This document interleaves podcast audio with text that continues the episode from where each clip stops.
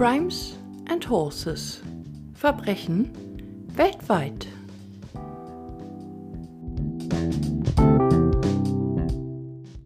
Ein herzliches Willkommen zu der Jubiläumsfolge meines True Crime Podcasts.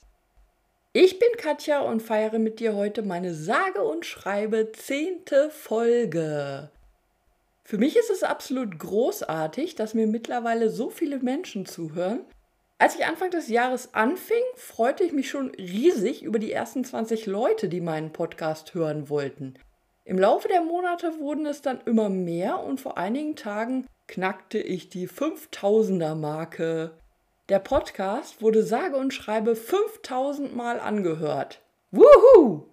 Ich feiere das total und ja, vielen herzlichen Dank an dich. Im zweiten Teil des Podcasts erzähle ich sonst immer eine kurze Geschichte oder einen Fakt zum Thema Pferd. Aber heute gibt's was Neues. Ich habe quasi eine Premiere für dich. In den letzten Folgen startete ich einen Aufruf ich bat die Pferdeleute unter euch mal zu überlegen, ob ihnen nicht eine witzige, skurrile oder irgendwie außergewöhnliche Story mit ihrem Pferd oder ihrer Reitbeteiligung einfällt, die ich im Podcast erzählen kann. Ein paar Leute haben sich gemeldet und unter anderem war das die liebe Annabelle. Ihre, ja, im Endeffekt traurig schöne Geschichte gibt es am Ende dieser Folge. Sei gespannt. Wenn auch du eine Geschichte hast, die ich hier erzählen kann, nur Mut, schreib mir. Ich freue mich auf deine Nachricht. Ja, und wie ich letztes Mal bereits erwähnte, habe ich auch einige Hörer aus dem Ausland. Heute gehen mal ganz liebe Grüße in die Ferne nach Österreich, in die Niederlande, ins wunderbare Spanien und nach Russland. Die heutige Folge spielt übrigens im letztgenannten Land. Ich nehme dich heute mit nach Russland. Der Fall beinhaltet einen ungewöhnlichen Umgang mit Kinderleichen. Allerdings geht es nicht um Nekrophilie, also die sexuelle Interaktion mit Leichen. Das spielt in diesem Fall gar keine Rolle. Wenn dich das Thema Kinderleichen dennoch triggern sollte, habe ich in der Folgenbeschreibung die Zeitspannen aufgeschrieben, in denen es um bestimmte Handlungen geht. Wenn du möchtest, kannst du diese somit überspringen. Wir befinden uns, wie gesagt, heute in Russland, genauer gesagt in Gorki. Mit seinen 1,2 Millionen Einwohnern und mehr als 2 Millionen in der Region ist sie die fünftgrößte Stadt Russlands.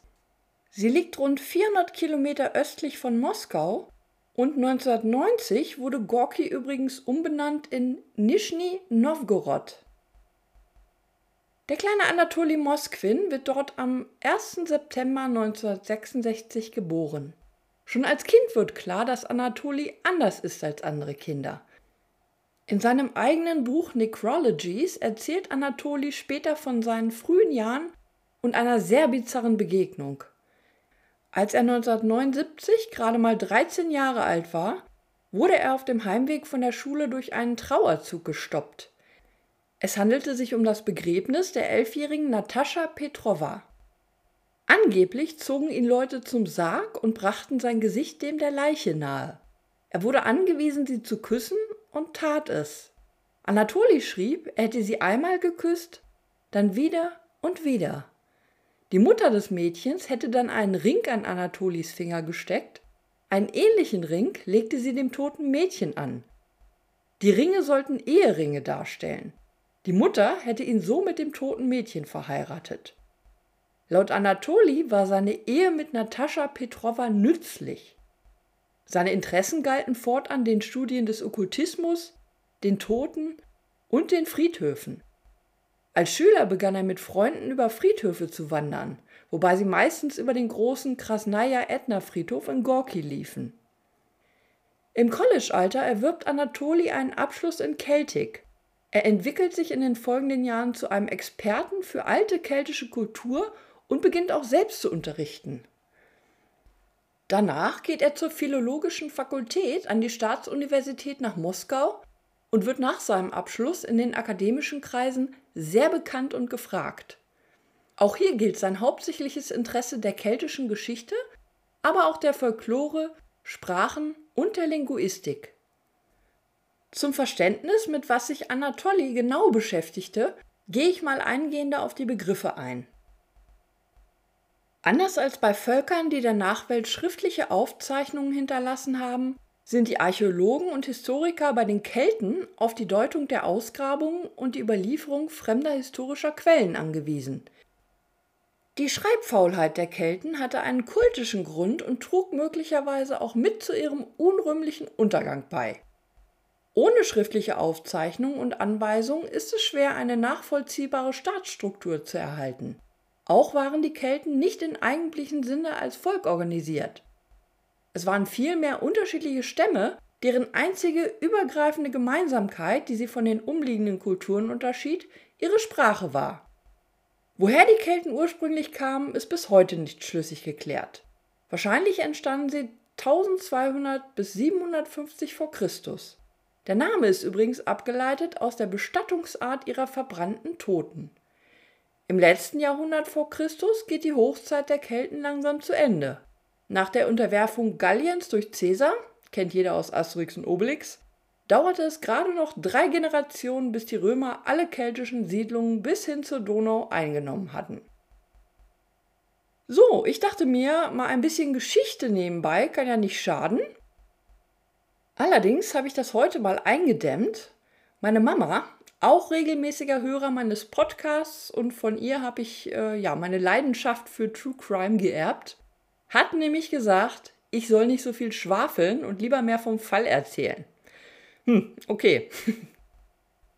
Dann jetzt nur noch ein klein bisschen Geschwafel zu dem philologischen Studium Anatolis. Die Philologie befasst sich mit der Wissenschaft der verschiedenen Sprachen und deren Literatur, wie zum Beispiel die Germanistik. Die Germanistik erforscht beispielsweise die deutsche Sprache und deren Literatur.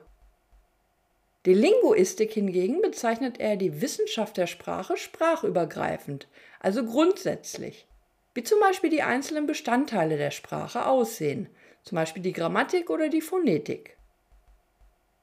Neben seinen eben genannten beruflichen Interessen bleibt Anatolis Fabel für Friedhöfe bestehen.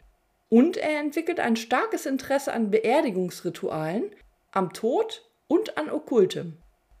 Zu diesen Themen sammelt er im Laufe der Jahre über 60.000 Bücher in seiner privaten Bibliothek. Kollegen von der Uni, an der Anatoly Keltistik lehrt, bezeichnen ihn einerseits als ein Genie andererseits als einen Exzentriker. Er ist Einzelgänger und interagiert nicht gern mit Menschen. Keiner seiner Bekannten jedoch würde ihm eine Straftat zutrauen. Anatoly lebt auch im Erwachsenenalter gern bei seinen Eltern, datet weder Frauen noch Männer und heiratet auch nicht. Er trinkt weder Alkohol noch raucht er. Moskwin spricht 13 Sprachen und schreibt diverse Bücher und Übersetzungen, die in akademischen Kreisen sehr bekannt werden. Gelegentlich arbeitet er als Journalist und veröffentlicht Artikel in lokalen Zeitungen.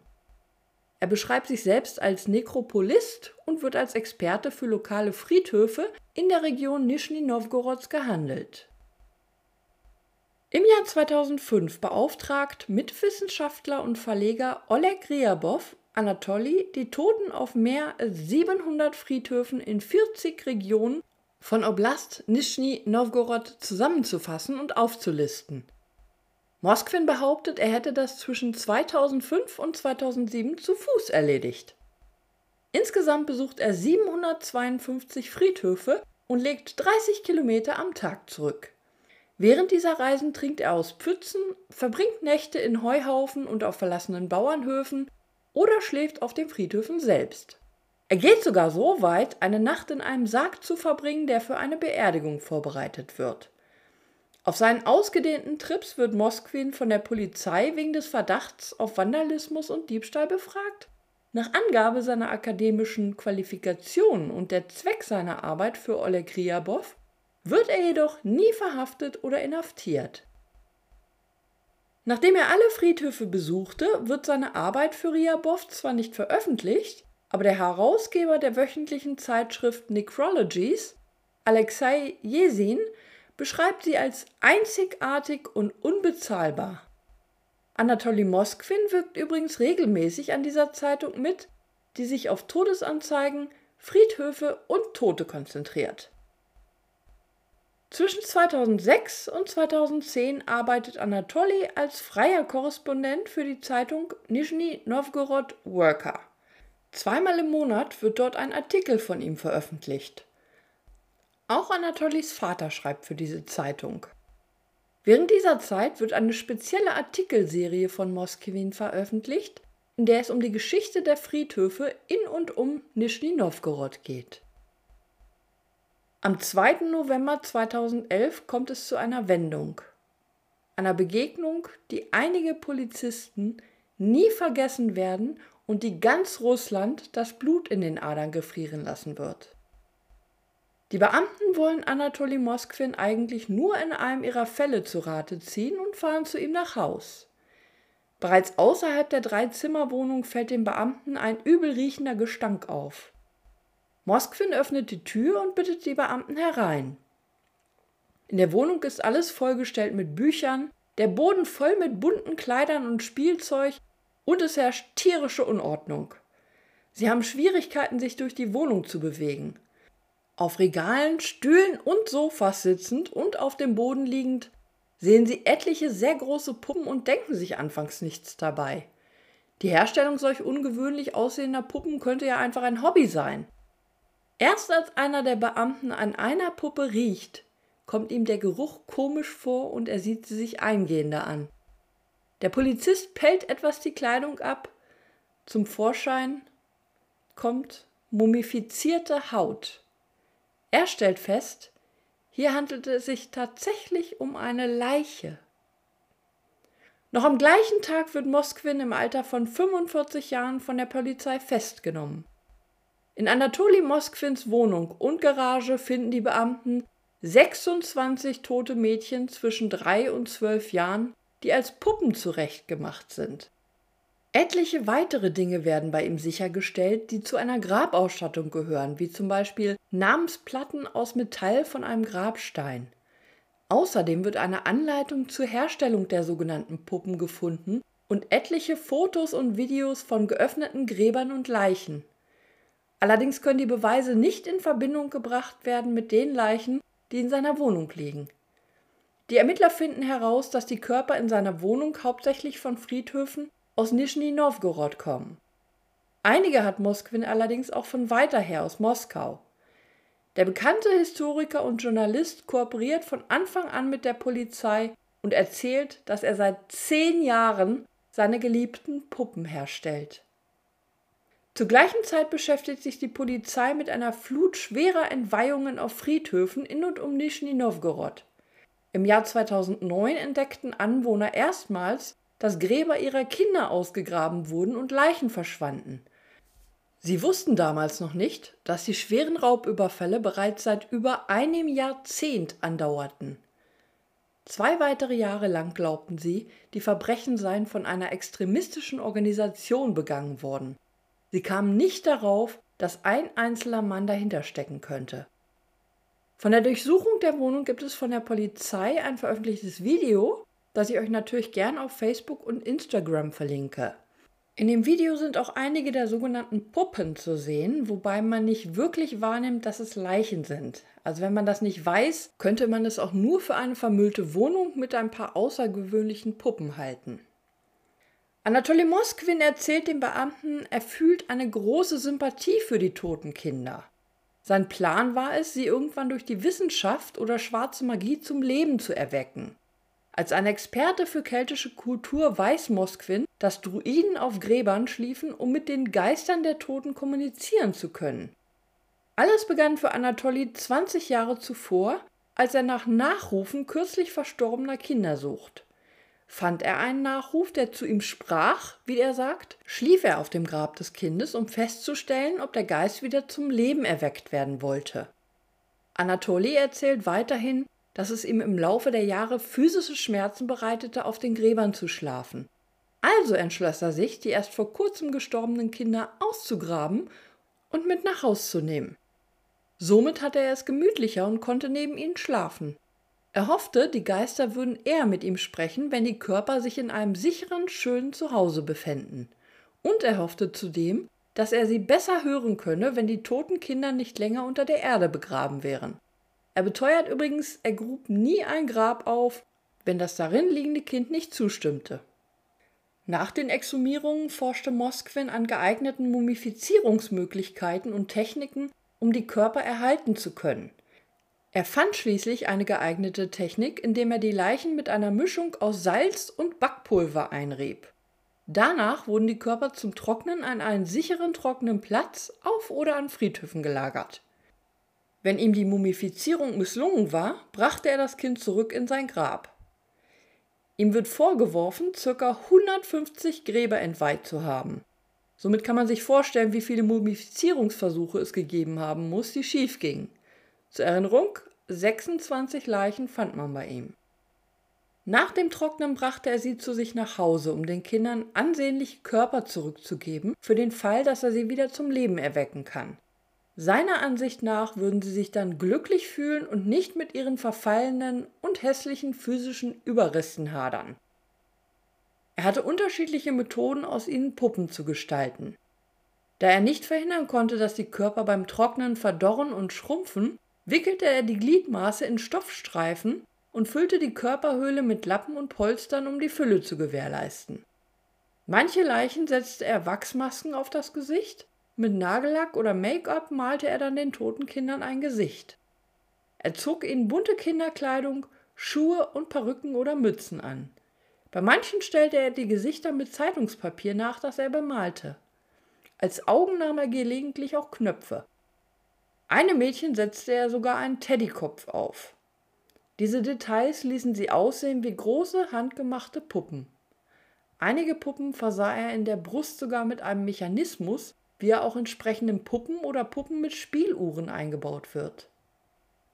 Selbst seine Eltern hatten keine Ahnung, dass die Puppen Leichen beinhalten. Allerdings reisten sie auch die meiste Zeit des Jahres umher und waren selten zu Hause. So bekamen sie auch nicht mit, wenn Anatoli mal wieder Kinderleichen heimbrachte. Die Medien nennen Anatoli schnell den Herr der Mumien oder den Puppenmacher. Mosquin ist klar, dass er ein Verbrechen beging, aber er fühlte, wie er sagt, dass die Kinder ihn rufen würden. Sie wollten gerettet werden. Und ihm war die Rettung der Körper wichtiger als das Gesetz. Auch erzählt er, er wollte selbst immer gerne Vater werden und bedauert, dass es nie dazu kam. Am liebsten hätte er eine Tochter gehabt.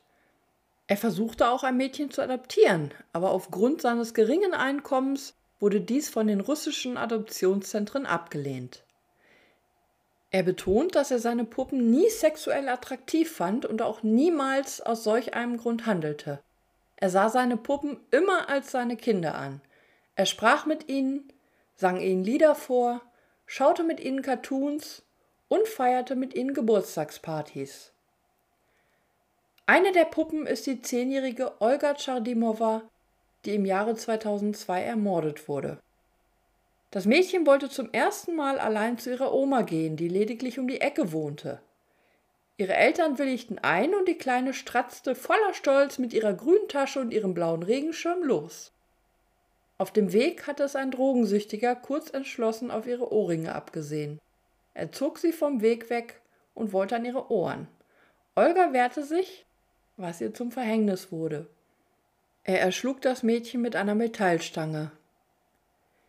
Im November 2012, ein Jahr nach Anatolis Verhaftung, sind die Ermittler mit der Identifizierung der 26 Toten schon etwas weiter. Sie lassen Olgas Grab öffnen. Als die Erde Schicht für Schicht entfernt wird, kommt ein großes Loch auf der Oberseite des recht gut erhaltenen Sarges zum Vorschein. Mosquin hatte Olga durch dieses Loch aus dem Sarg gezogen. Olgas Eltern, Natalia und Igor, wussten bis dahin nicht, dass sie ganze neun Jahre vor einem leeren Grab trauerten. In manchen Berichten steht, dass Anatoli all die Jahre schriftliche Nachrichten an das Mädchen auf ihrem Grabstein liegen ließ und ihre Eltern diese fanden. Er soll zum Beispiel draufgestanden haben, fröhlichen letzten Monat deines sechsten Schuljahres. Da Mosquin Olga jedoch bereits kurz nach ihrer Beerdigung aus dem Grab holte, kann ich mir nicht vorstellen, dass das stimmt. Er hatte das Mädchen ja bei sich zu Haus. Warum sollte er dann Nachrichten auf dem Grabstein des leeren Grabes hinterlassen? Gut, ich weiß es nicht. Ich versuche mal bestmöglich zu recherchieren, aber manchmal komme ich im Internet leider nicht weiter. Bei dem zweiten Begräbnis ihrer Tochter entscheiden sich die Eltern, Olga anonym zu beerdigen. Sie wollen verhindern, dass Anatoli sie erneut ausgräbt, sollte er irgendwann aus der Psychiatrie entlassen werden. Moskwin wird gemäß Artikel 244 des russischen Strafgesetzbuches für die Entweihung von Gräbern und Leichen angeklagt. Dies kann bis zu fünf Jahre Gefängnis beinhalten. Vor Gericht gibt er vor den Eltern folgende Stellungnahme ab. Sie begruben ihre Töchter. Meiner Meinung nach endet damit ihr Recht an ihren Töchtern. Also nein, ich würde mich nicht entschuldigen. Weiter gibt er an, Ihr habt eure Mädchen verlassen, ich habe sie nach Hause gebracht und sie aufgewärmt. Nach einer psychischen Untersuchung kommt schließlich heraus, dass er an einer Form einer paranoiden Schizophrenie leide. In seiner Anhörung am 25. Mai 2012 hält das Leninsky-Distriktgericht Moskwin für unfähig vor Gericht zu stehen und entlässt ihn aus der strafrechtlichen Verantwortung. Stattdessen wird er zu medizinischen Zwangsmaßnahmen verurteilt. Auch die Staatsanwaltschaft ist mit der Entscheidung zufrieden und verzichtet auf eine Berufung. Anatoly Moskwin kommt daraufhin in eine psychiatrische Klinik und wird dort regelmäßig überprüft. Im Februar 2013, im April 2014 und Juli 2015 erhält er jeweils eine Verlängerung seiner psychiatrischen Behandlung. In 2014, zwei Jahre nach seiner ersten Anhörung, wird außerdem nochmal bestätigt, dass Moskwin aufgrund seines mentalen Zustands nicht prozessfähig ist.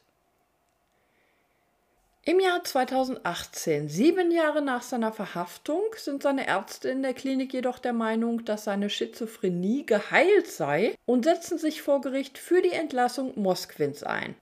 Er könne zu Hause weiter behandelt werden. Allerdings ergibt eine anderweitige psychiatrische Untersuchung, dass es viel zu früh sei, Moskwin zu entlassen und aus diesem Grund revidieren Moskwins Klinikärzte schließlich auch ihre Meinung. Bis heute befindet sich Anatoly Moskwin in der Psychiatrie. Ich verlinke noch ein zweites Video, das ihn Jahre später bei einer der Anhörungen zeigt. Neben ihm sitzt übrigens seine Mutter. So, wir atmen jetzt alle mal durch. Ein heftiger Fall, bei dem Genie und Wahnsinn so dicht beieinander liegen.